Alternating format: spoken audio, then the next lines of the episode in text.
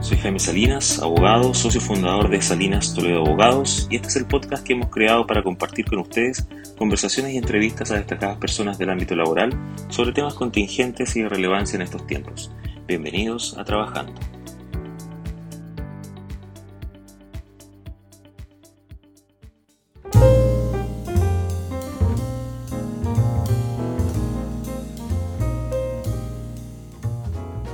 El día de hoy nos acompaña desde México Jorge Presno, abogado, socio del área laboral del estudio de abogados Bacham Ringui Correa, una de las principales y más grandes firmas de abogados en México y con más de un siglo de existencia.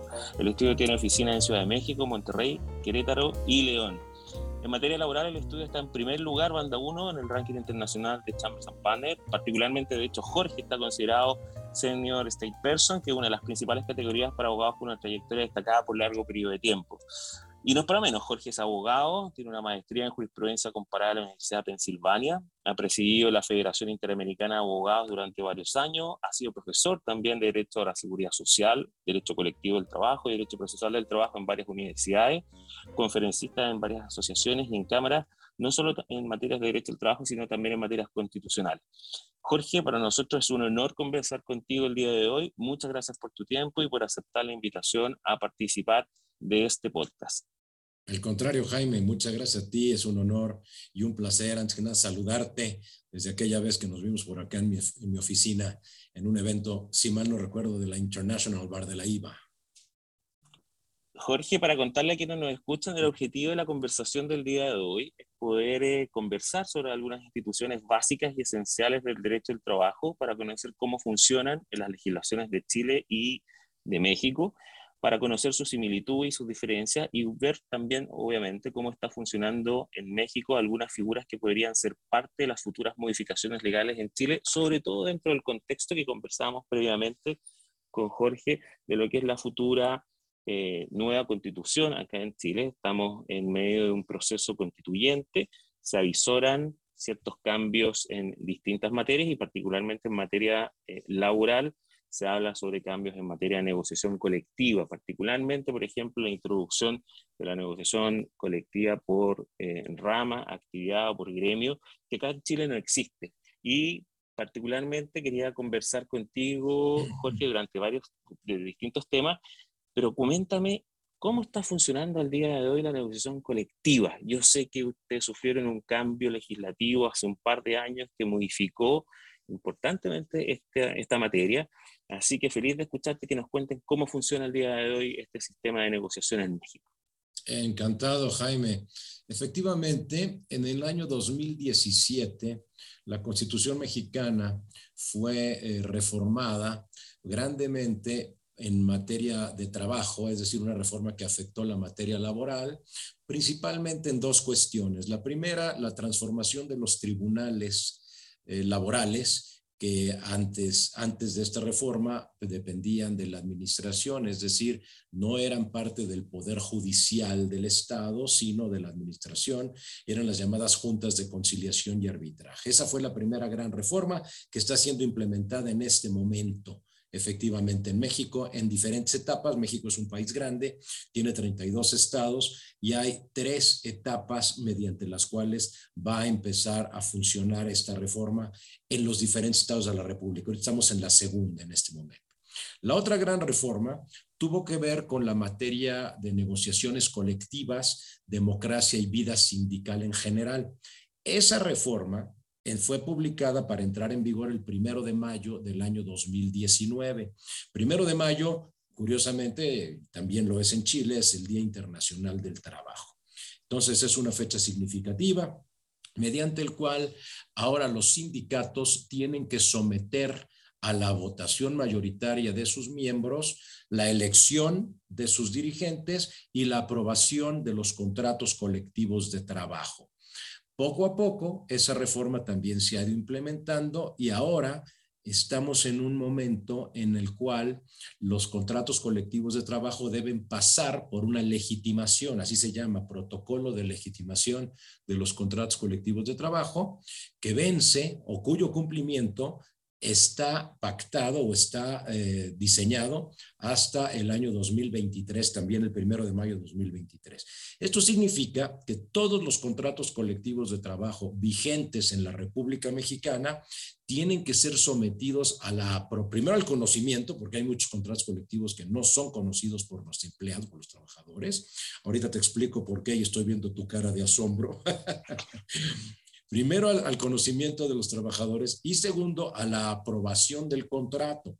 De no ser aprobado el contrato, entonces, derivado de esta reforma legal, el contrato colectivo termina.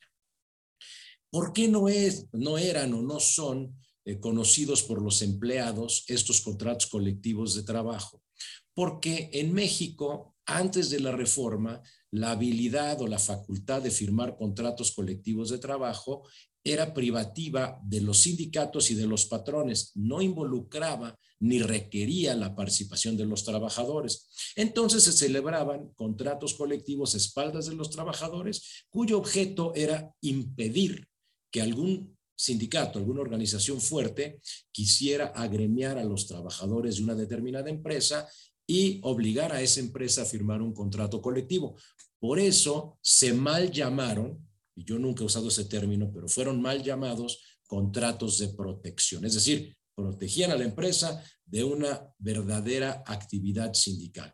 Yo he preferido llamarlos contratos no activos porque efectivamente se celebraban entre las partes, pero ahí se quedaban sin ninguna actividad, depositados ante la Junta de Conciliación y Arbitraje, el Tribunal Laboral, y con eso se impedía que cualquier otro sindicato tratara de emplazar a huelga para obtener la firma de un contrato colectivo. Todo esto, Jaime, con la reforma de 2017 que entró en vigor en el 2019 y con la aprobación de México o por México del, del, convenio 98 de la OIT, de la Organización Internacional del Trabajo, se acabó ya. Y México es ahora un país abierto en cuanto a democracia sindical, legitimación y vigencia de contratos colectivos de trabajo, lo que implica la dirigencia, la elección de los dirigentes, la permanencia de los dirigentes, la ratificación o no, o rechazo de un contrato colectivo de trabajo y también la renovación de las autoridades. En el tema, eh, no sé si quieres que tocamos en este momento, el tema de los contratos colectivos por rama industrial, o lo que ustedes llaman ramales. En México se llaman contratos ley y son contratos que han estado vigentes desde los inicios de la promulgación de la primera ley federal del trabajo, que fue el primero de mayo de 1931. Y básicamente son contratos colectivos de trabajo perfectamente estructurados bajo las reglas de la ley federal del trabajo, que no han cambiado en ese sentido, pero que en lugar de tener como partes a una empresa y a un sindicato o a un empleador y a un sindicato, son contratos, por eso se llaman contratos ley, que involucran o que incluyen a todos los empleadores de una determinada rama de la industria y a todos los sindicatos de trabajadores de esa misma determinada rama de la industria. Estos contratos en México no son muchos, son cinco o seis, muy específicos y además ni siquiera tienen que ver con la importancia de la rama específica para la economía nacional. Históricamente han sido celebrados así. Uno de ellos es el de radio, televisión y cinematografía, en donde todos los empleados, empleadores de, las televisoras, de las eh, radiodifusoras, etcétera, y también los sindicatos que agremian a los trabajadores de esta industria son parte. ¿Cómo funcionan? Fijan condiciones generales de trabajo que son vigentes para todos los trabajadores y obligatorias para todos los empleadores de esa determinada rama de la industria. Esa es una, pero también tenemos en la industria textil. Y dentro de la industria textil están diferentes ramas, tejidos de punto, el algodón, la seda, etcétera, etcétera, etcétera. Los azucareros, la rama de la industria azucarera es otro más. Y por ahí otros dos o tres, Jaime, que en este momento no tengo en mente, pero todos funcionan de igual manera y como te digo, tienen por objeto fijar las condiciones de trabajo obligatorias para todos los empleados y, trabajo, y patrones de una determinada rama. Hay otra más que es la industria ulera. Esa industria ulera ha tenido muchos problemas porque la industria ulera no solamente se encuentran las grandes empresas fabricantes de cauchos, como le llaman ustedes, o de, o de llantas, como les llamamos nosotros, para los automóviles, porque hay otras empresas que hacen, por ejemplo, bandas automotrices o ligas. Ustedes saben lo que son las ligas, las ligas que las mujeres usan para, para peinarse. Eso es hule y es transformación del hule, pero tú podrás comprender que la capacidad económica de una empresa que fabrica cauchos o llantas no es la misma que una que fabrica ligas. Por eso ha tenido tantísimos problemas y ese contrato en particular, poco a poco ha tenido o ha sufrido una tendencia a desaparecer precisamente por esas disparidades entre las diferentes empresas. Tengo dos preguntas que hacerte respecto de lo que nos comentas Jorge, primero, estos contratos ley se celebran entre sindicatos y empresas, pero sus efectos llegan también al personal que no está sindicalizado, ¿es para todos los trabajadores de la industria o solamente a los que son parte de, eh, las bases de los sindicatos que, suscriben o adhieren a estos convenios? Esa es una magnífica pregunta y, se me pasó decir algo. Se llaman contratos ley porque estos contratos son publicados en el diario oficial de la federación y se declaran obligatorios para todos los trabajadores sindicalizados, y ahí respondo tu pregunta, y los empleadores de la de esa determinada de la industria. Por lo tanto, no son obligatorios para los empleados no sindicalizados. Bien. Y cuéntame una cosa, rescato de lo que tú mencionas, de que efectivamente las condiciones, la diversidad de las empresas que pueden estar en una misma industria, como los euleros que mencionabas tú, no son las mismas. ¿ya? El, capital de trabajo, el acceso al crédito, eh, sus ingresos en general, eh, dan cuenta, como en todo país, me imagino, de una diversidad y una heterogeneidad de, de distintas compañías.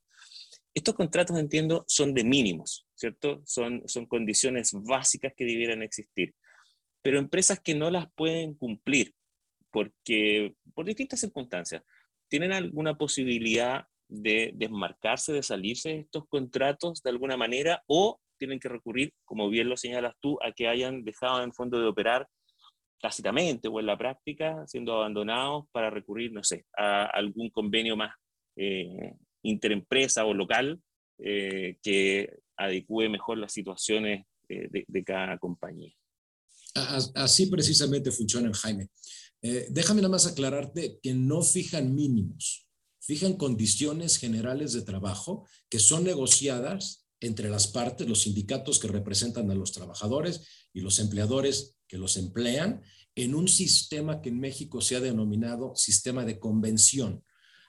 Ahí comparecen todos ellos, negocian las condiciones generales de trabajo para regir en toda la industria, que, que, no son mínimas y al contrario, cada dos años que se revise el contrato, que no se revisa, de hecho, se firma un contrato nuevo, se vuelven a negociar. Entonces, no son mínimas, pero efectivamente, como también señalas, sí cada una de las empresas puede pactar lo que se llama eh, convención particular o contrato específico particular para esa empresa y negociar condiciones particulares para esa empresa cuando no puede cumplir con ciertas cuestiones o cuando necesita ciertas modalidades para que éstas se puedan cumplir de manera particular en esta empresa. Por lo tanto, existe un marco general, insisto, no fija condiciones mínimas, pero también existen las convenciones o los acuerdos particulares entre cada una de las empresas y su sindicato en lo particular. ¿Ha sido útil esta figura de los contratos gremiales o por rama, contratos ley en México, Jorge? Al día de hoy es algo que, que, sirve, que es de utilidad. La experiencia mexicana que ha sido sui generis, como muchas cosas que son en este país, es que no ha sido mala. Es decir, este tipo de contratación colectiva por ramas de la industria no ha sido malas, pero tampoco ha sido del todo positiva por las diferencias o disparidades que pueden existir, incluso hablando de la radio, la televisión y la cinematografía. Tú imagínate una gran, grandísima empresa y, no violo ninguna, ningún secreto, ni mucho menos al señalar la grandísima y muy eficiente empresa de Televisa, un monstruo de las comunicaciones, no solamente en México, sino en América Latina y en el mundo. Esa empresa, cumpliendo o pagando condiciones de trabajo que también tiene que cumplir un radiodifusor de este tamaño en un estado o en un pueblo perdido en algún estado interior de la República. Eso no es correcto y por eso cada vez estos eh, contratos han empezado a, declinar o, o, entrar en desuso, etcétera, y de alguna forma las partes se han hecho de la vista gorda, como decimos aquí, reconociendo esas diferencias para, para, para pactar condiciones particulares. Yo nunca, yo nunca he sido un fanático, y, mira que doy esta clase en la Universidad de Derecho Colectivo del Trabajo, nunca he sido un fanático de los contratos colectivos, por lo que estoy diciendo, la, perdón, de los contratos ley, por lo que estoy diciendo de estas diferencias, pero además porque evidentemente desde el punto de vista económico afectan a la competencia. ¿De qué manera pueden las, en, las llanteras, por ejemplo, eh, competir en precios si las condiciones de trabajo que tienen que pagar en, en cuanto al componente laboral, que es pequeño si tú quieres, son las mismas. Entonces, el componente laboral para X marca o para otra es exactamente el mismo, tienen que competir de otra forma, pero no desde el punto de vista laboral. Entonces, desde mi punto de vista, han funcionado, pero deben tender a desaparecer qué interesante tu, tu, opinión respecto a ese tema, porque nosotros vamos precisamente en, en, ese horizonte y se está conversando mucho de cuál ha sido la experiencia comparada. Entonces yo creo que es muy útil tu visión respecto de, de esta materia. Jorge, entrando en tierra derecha ya a, a, lo que queríamos conversar, de hacer una suerte de contraste entre distintas instituciones, y partimos por un tema importantísimo eh, que, que, se nos viene, pero vamos a, la letra chica. Cuéntame, Jorge, em, por ejemplo, el día de hoy en México, las vacaciones de los trabajadores, ¿cuántos días son? Ese, ese es un aspecto que a mí me da mucha pena comentar, porque México es el país que menos vacaciones concede a sus empleados en nuestro continente, en, en nuestra América morena, como dice un amigo colombiano, y de los peores en el mundo. Un empleado en México tiene derecho a seis días de vacaciones pagadas después del primer año de servicios, ocho días al concluir el segundo año de servicios, diez días después del tercero, eh, eh, doce días del cuarto al noveno, es decir, aumenta en dos años, en, en dos días, perdón, por estos cinco años, y así sucesivamente va aumentando en dos por cada cinco. Eso, como tú ves, Jaime, es verdaderamente, pues no diría yo trágico, pero, pero desde el punto de vista del bienestar de los trabajadores, pues es incorrecto. Son muy pocas las vacaciones y por ello las prestaciones que se negocian en los contratos colectivos de trabajo siempre mejoran esta, esta, esta cuestión. Pero recuerda que no todos los empleados de México son sujetos a la cobertura de un contrato colectivo de trabajo. Por lo tanto, pues hay muchos que siguen con este, eh, digamos, raquítico eh, récord o, concesión de vacaciones. Mira, para hacer el contraste, acá en Chile nosotros tenemos 15 días hábiles de vacaciones que se ganan cuando se vengan a favor de los trabajadores al cumplir el primer año. Y luego de tres años de, servicio para un empleador, si es que tú tenías 10 años acumulados antes de prestación de servicios para otros empleadores, puedes ir ganando lo que se llama también el feriado progresivo, que es un día por cada trienio que tienes para un empleador teniendo este, esta historia atrás de al menos 10 años de, trabajo. Cuéntame, Jorge, ¿y las vacaciones eh, cuando mm, un trabajador no se las toma en el año, se acumulan para el periodo siguiente? No se, acumulan, prescriben, sí. Eh, de acuerdo con el artículo 518 de la ley, los derechos laborales prescriben, 516, perdón, 516, los derechos laborales y las acciones laborales prescriben en un año. Un año contado a partir de que se hace efectivo el derecho a, a esa específica prestación. Es decir, en, el tema de las vacaciones, los trabajadores deben disfrutar de su periodo vacacional dentro de los seis meses siguientes a su aniversario laboral. Si no disfrutan de esas vacaciones en este periodo, un año después habrán prescrito y no tendrán derecho a disfrutarlas, salvo que, de nueva cuenta, ya sea en contratos individuales o en contratos colectivos, se, se, se estipule o se incluya el beneficio a los trabajadores de que podrán acumularlas o incluso cambiarlas por dinero, algo que la ley prohíbe. La ley dice que las vacaciones no pueden compensarse ni pagarse por, en, efectivo, ¿no? Pero algunos contratos colectivos superan esa norma y permiten o que se acumulen o que se paguen en efectivo también. Mira qué interesante, acá en Chile también existe la misma prohibición, que no se pueden compensar en dinero salvo al término de la relación laboral pagando los días de vacaciones que estaban pendientes. Una consulta, Jorge, ¿esta prescripción de un año que tú mencionas opera por el solo Ministerio de la Ley, por el solo vencimiento del plazo en definitiva de un año o requiere una declaración judicial? No, opera, opera por, por mandamiento de ley, por Ministerio de Ley, y si algún trabajador estuviera inconforme con ello, puede desde luego demandar la nulidad de ese precepto y al revés, si el, si el, si el patrón considera que estos trabajadores ya ah, no tienen derecho a disfrutar de las vacaciones porque ha prescrito y alguien se lo reclamara, oponer la excepción de prescripción. Y efectivamente, como, como sucede en Chile, también en México, al término de la relación de trabajo, si algún trabajador tiene días pendientes ya por disfrutar y evidentemente no lo va a poder hacer porque concluye la relación de trabajo, esas sí se pagan en efectivo. Jorge, yéndonos a otro tema, ya el tema de remuneración. El ingreso mínimo en México, ¿a qué suma asciende? Mira, acaba de aumentar con vigencia al primero de enero, es decir, a partir del primero de enero del año 2022, y va a ser la cantidad, subió de, de, de, aquí lo tengo, 180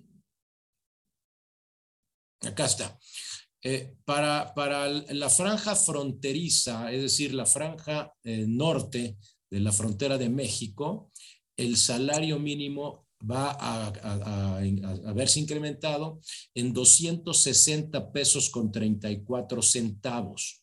Eso es el equivalente a 7.810 pesos mexicanos al mes, que aproximadamente a un tipo de cambio que fluctúa de 20 por 1 son 390 dólares con 51 centavos al mes.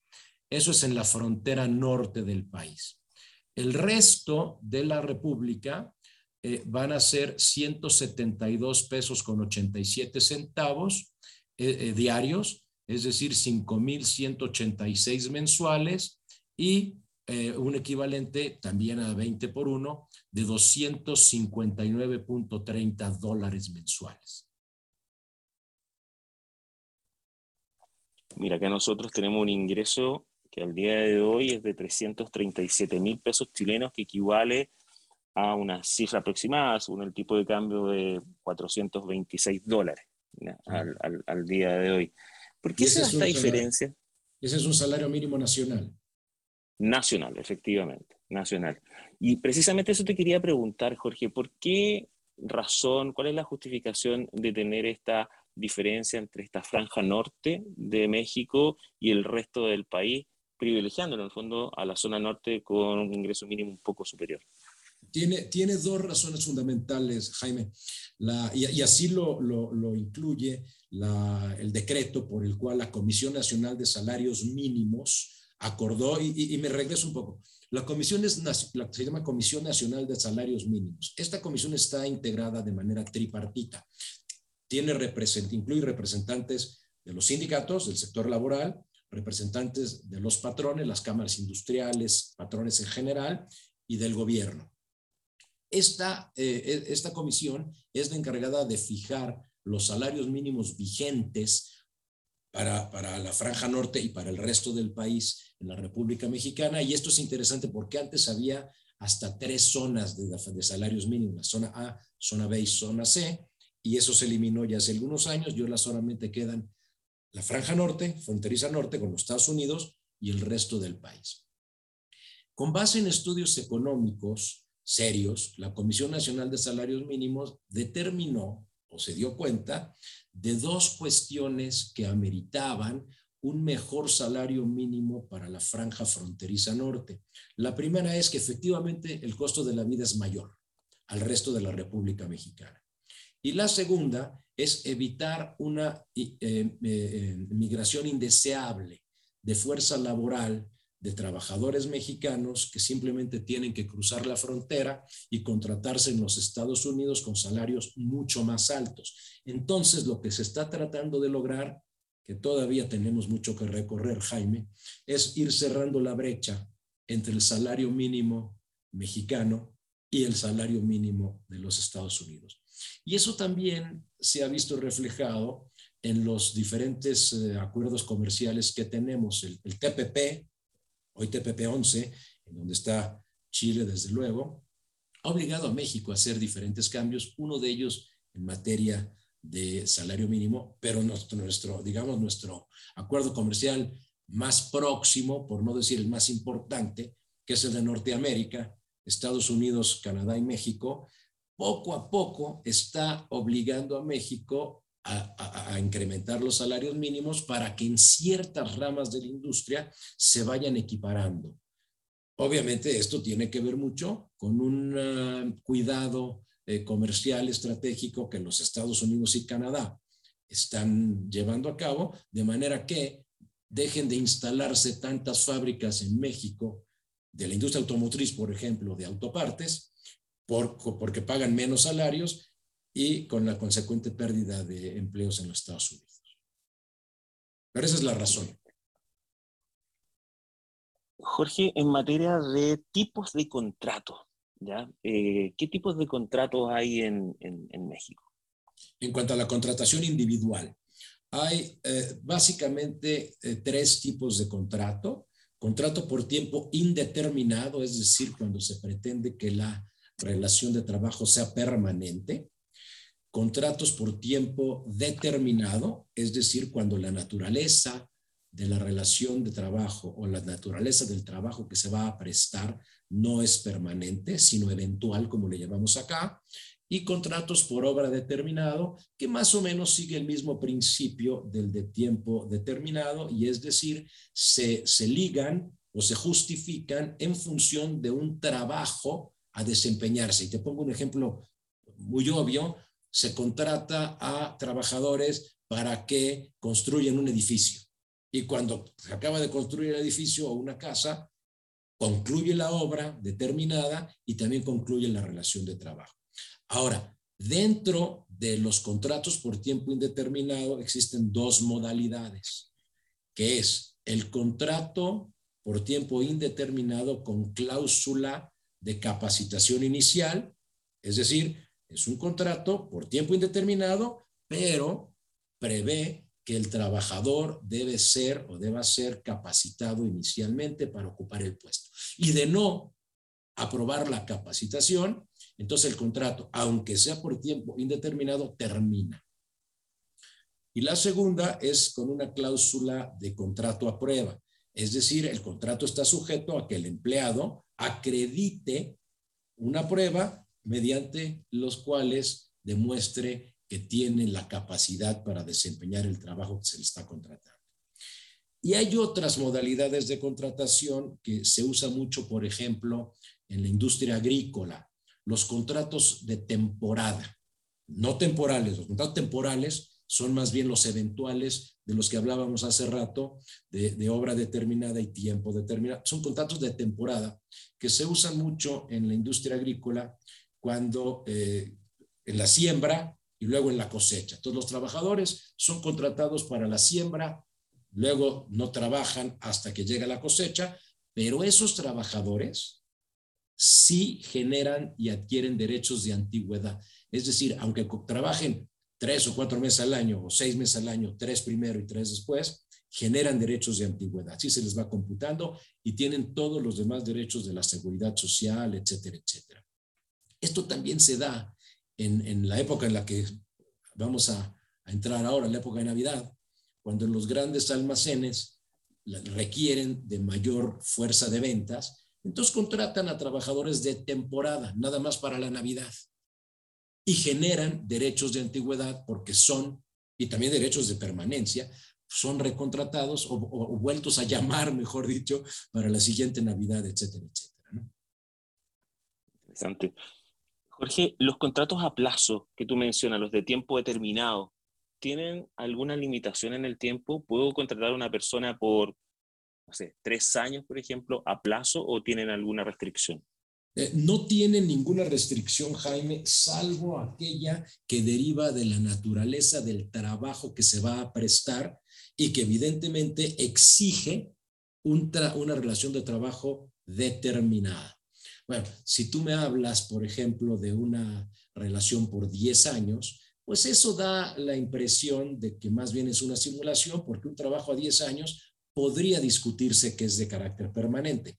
Pero a 3 años, por ejemplo, se va a construir o se va a instalar, no construir, se va a instalar una, una fábrica X en algún lugar una, empresa en algún lugar. Y los, los, empresarios requieren de que ciertos eh, eh, técnicos de cierto nivel capaciten a los empleados para las labores que se van a desempeñar y esa capacitación estima que va a durar tres años, en el ejemplo que diste tú. Eso es perfectamente válido. Perfecto. Acá en Chile, de hecho, existen los mismos tres tipos de contratos, los de tiempo indeterminado, que se llaman indefinidos, los contratos a plazo, que son los de tiempo determinado que tú mencionabas, y los contratos por obra, que también se llaman exactamente igual a cada obra o servicio determinado. Pero en materia de contrato a plazo hay una restricción. Hay una restricción de que no pueden durar más de un año. ¿ya? Y de hecho, si duran un día más siquiera del año, se transforman en indefinidos. Incluso hay una regla que establece que la segunda renovación de un contrato a plazo, que pudo haber estado durando un mes, se renueva por otro mes más, esa segunda renovación para un tercer periodo, si se hace, transforma ese contrato en indefinido. Esas son las reglas acá en Chile. Acá, acá la, eh, aquí tenemos algo parecido, pero no en cuanto a limitar el, el plazo para la contratación, pero sí en el pago de las indemnizaciones. Si un contrato por tiempo determinado mayor, cuya duración es mayor de un año, termina de manera anticipada, las indemnizaciones son mucho más altas que la indemnización normal. Y al revés, si el contrato por tiempo indeterminado menor de un año no se cumple en su maduración, también exige el pago de una indemnización mayor. Interesante. Jorge, en materia de jornada de trabajo, ¿Cuál es la jornada de trabajo vigente actualmente en Ciudad de México, la máxima semanal, diaria? ¿Cómo funciona el día de hoy la regulación mexicana? Tenemos tres tipos de, de duración de jornada de trabajo. La diurna, la nocturna y la mixta. La jornada diurna es aquella que incluye de las 6 de la mañana a las 8 de la noche. La nocturna, de las 8 de la noche a las 6 de la mañana y la mixta, la que incluye periodos de ambas sin que pueda exceder de tres horas la parte nocturna. La duración de la jornada diurna es de 48 horas a la semana distribuida en seis días, es decir, ocho horas diarias. La de la nocturna es de 42 horas a la semana, también en seis días a la semana, distribuida en siete horas al día y la mixta es de 7 horas y media al día o de 45 horas a la semana. Evidentemente la ley, bueno, no es evidente, pero la ley permite en el artículo 59 que las partes eh, acuerden eh, modalidades a la distribución de la jornada de trabajo, por ejemplo, con el objeto de que el trabajador descanse el día sábado. Entonces, las ocho horas del día sábado bien se pueden repartir entre el lunes y el viernes y la jornada se ampliaría de ocho horas a nueve o lo que dé y el trabajador disfrutará del descanso pagado el sábado y del domingo. Y así en cualquier otra modalidad, siempre y cuando estas jornadas no sean eh, de alguna forma catalogadas como inhumanas o excesivas, como sucede, por ejemplo, en la industria de la seguridad. en Chile creo que sucede lo mismo, En México, por ejemplo, tienes guardias de seguridad que trabajan 24 horas seguidas por 48 de descanso. Esas jornadas han sido calificadas como legales, no de excesivas y tampoco de inhumanas, pero se permiten, ¿verdad? Ahora, cuando la jornada de trabajo se excede en cuanto a las ocho horas diarias, siete eh, o siete y media, etcétera, o lo que se pactó en el, en el reacomodo de la jornada cuando, cuando se permite el descanso del sábado. Cuando eso se excede, entonces el, el patrón tiene la obligación de pagar tiempo extraordinario. Las primeras, las primeras, perdón, nueve horas extras en una semana se pagan con un equivalente al 100% adicional al costo de la hora. Y las que excedan de esas nueve semanales se pagan con un 200% adicional al costo de la hora. Y además hay una regla, la famosa regla del 3 por 3. Es decir, no puede un trabajador trabajar más de tres horas diarias ni por más de tres días a la semana. O sea, se están ligando las dos. Acá existe una sola jornada, eh, Jorge, de 45 horas máximo a la semana, que se puede distribuir en no más de 6 ni menos de 5 días. No se puede trabajar tampoco más de 10 horas en jornada ordinaria por día, lo máximo que se puede trabajar, y existe también el concepto de jornada extraordinaria de trabajo que tiene un límite legal de 2 horas máximo por día. Mm. Fíjate que nosotros estamos avanzando todavía es un proyecto, pero probablemente debiera haber la luz de este proyecto el próximo año a una reducción de la jornada. Nosotros antiguamente teníamos jornadas de 48 horas, luego vino la reducción, que es la regla actualmente vigente, que nos tiene con 45 horas, pero se pretende avanzar una jornada semanal máxima de 40 horas. ¿En México hay algún proyecto de ley que busque bajar la jornada, estas que tú nos has mencionado? Sí, hay varios, y algunos vienen ya de años atrás. Eh, lo que pasa que dependiendo del color del gobierno, avanzan o no avanzan este tipo de iniciativas. Este gobierno que tiene un color un poquito más eh, cargado hacia la izquierda, eh, evidentemente está impulsando este tipo de reformas, como fue la del teletrabajo, como fue la de la subcontratación, etcétera. Y sí hay em, proyectos de reformas legales muy serios en el sentido de alinear a México con eh, la tendencia mundial. Chile, desde luego, ha sido un referente en este tipo de cosas en cuestión comparada. Tú lo sabes también, el tema de, las, de los fondos de retiro, las famosas AFORES, pues ese fue un, un, tema que México vio en Chile y por eso lo adoptamos acá. Y como esto, hay algunas otras cosas de otros países que eh, han probado ser eficientes y en materia de eh, jornada de trabajo, eh, pues estamos volteando a Europa, que tú sabes que incluso está hablando de jornadas de 35 horas a la semana, este, y en otros países latinoamericanos que ya tienen los 40 horas, me parece que Perú es uno de ellos, no, no estoy muy seguro, pero me parece que sí. Y, este, y, es, y es muy interesante, Jaime, porque como tú bien sabes, muchas de las legislaciones latinoamericanas en materia laboral fueron inspiradas en la legislación mexicana. Eh, la legislación mexicana durante muchísimos años no avanzó, se mantuvo estática, no se modernizó, cuando los países que de alguna forma habían adoptado ese modelo laboral mexicano sí fueron avanzando rápidamente. Chile, Colombia, eh, Perú, la Argentina misma, Panamá. Panamá tenía la ley exactamente igual a la nuestra y ahora es una ley muy diferente, la panameña, ¿no? La dominicana también, etcétera, etcétera. Entonces, las reformas han fluido en México y seguirán fluyendo, pero a un ritmo diferente a nuestros eh, queridos hermanos latinoamericanos. Y sí hay una, una, una tendencia en ese sentido, de, reducir las jornadas laborales.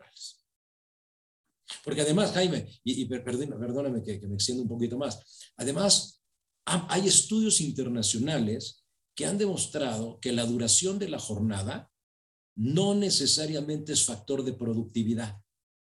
Por lo tanto, una jornada de 35 horas bien puede eh, resultar en logros iguales o semejantes a los de una de 48 horas. Por lo tanto, no es eh, eh, remoto que una reforma así se pueda aprobar en México. a corto plazo. Efectivamente, coincido contigo. Yo leí algunas de esas publicaciones y efectivamente los indicadores de productividad en países que tienen mucho menos jornada semanal son iguales o superiores a los que tienen jornadas más elevadas. Depende mucho también de la idiosincrasia de los trabajadores, de cómo es en el fondo la cultura del trabajo, pero, pero podría llegar perfectamente a ser posible. Me llamó la atención, Jorge, algo que mencionaste ahora, y lo, menciona, lo conversamos antes de, de dar inicio a, a este podcast, que es el tema de la subcontratación, que entiendo hubo una modificación legal hace poco en materia de subcontratación. Coméntame qué fue lo que pasó, porque entiendo que se prohibió la subcontratación. ¿Qué, qué es lo que hay al día de hoy? Efectivamente, se prohibió la subcontratación, entendida como el esquema mediante el cual un patrón llamado contratante contrata de otro la fuerza de trabajo a este contratista. Y en México se daban problemas, o, digamos simulaciones, Jaime. Me voy a regresar un poquito. En México tenemos una ley de utilidades, de participación de utilidades. Todas las empresas de este país tienen la obligación de participar a sus trabajadores el 10% de la utilidad bruta, es decir, antes de impuestos.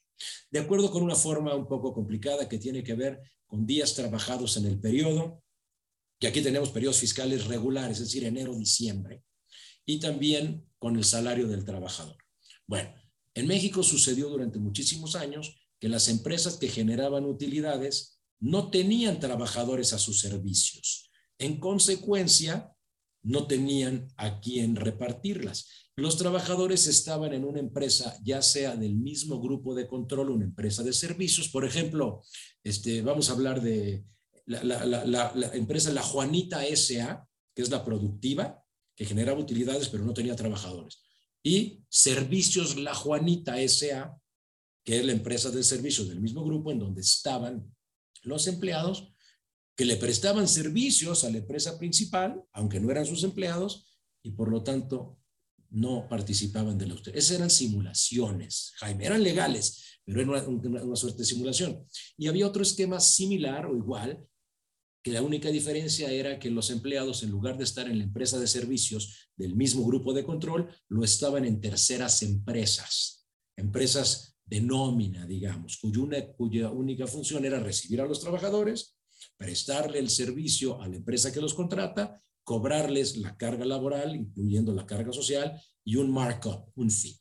Bueno, eso fue prohibido ya no se permite ningún tipo de subcontratación que implique la transferencia de personal, como lo que te estoy platicando ahora, salvo que se trate de servicios especializados o actividad económica preponderante de quien contrata los servicios, entendidos por estos aquellos que no forman parte de su objeto social o de su actividad económica. Por ejemplo, una, una eh, eh, empresa de, automotriz puede válidamente subcontratar a los servicios de limpieza o a los servicios de vigilancia, por ejemplo. Y te estoy dando un ejemplo muy simple, pero verdaderamente trajo complicaciones importantes este régimen de subcontratación. Pero en primer, en primer instancia está prohibido ya.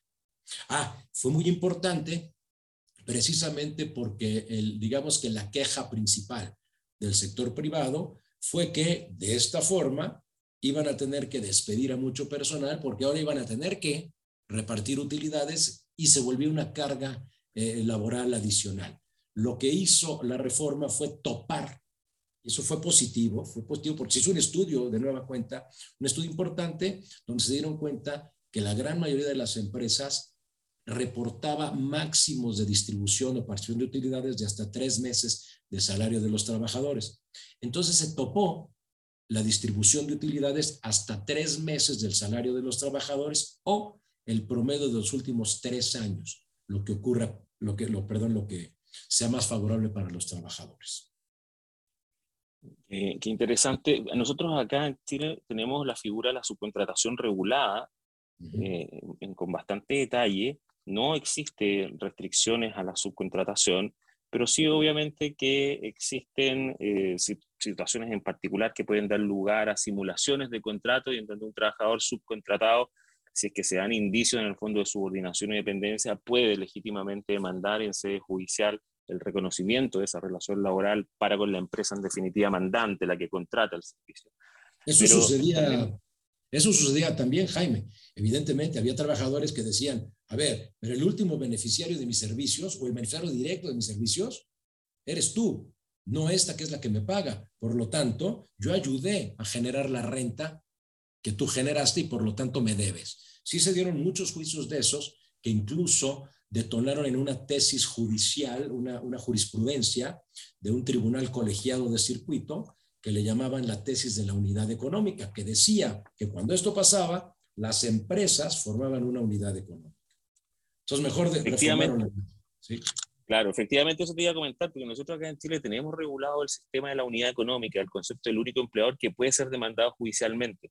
Entonces, empresas que forman parte de un mismo grupo empresarial, que podrían eventualmente tener localizado todo lo que es el grupo de trabajadores en una sola, por distintas razones, pero en México entiendo que era precisamente por este tema de la participación, que aquí se llama la gratificación, aquí podrían ser consideradas luego una sentencia judicial como un solo empleador y así los resultados, en el fondo económicos de todo el grupo se, se, consolidan en uno solo y en base a eso se, se paga a todos los trabajadores. Pero requiere obviamente una declaración.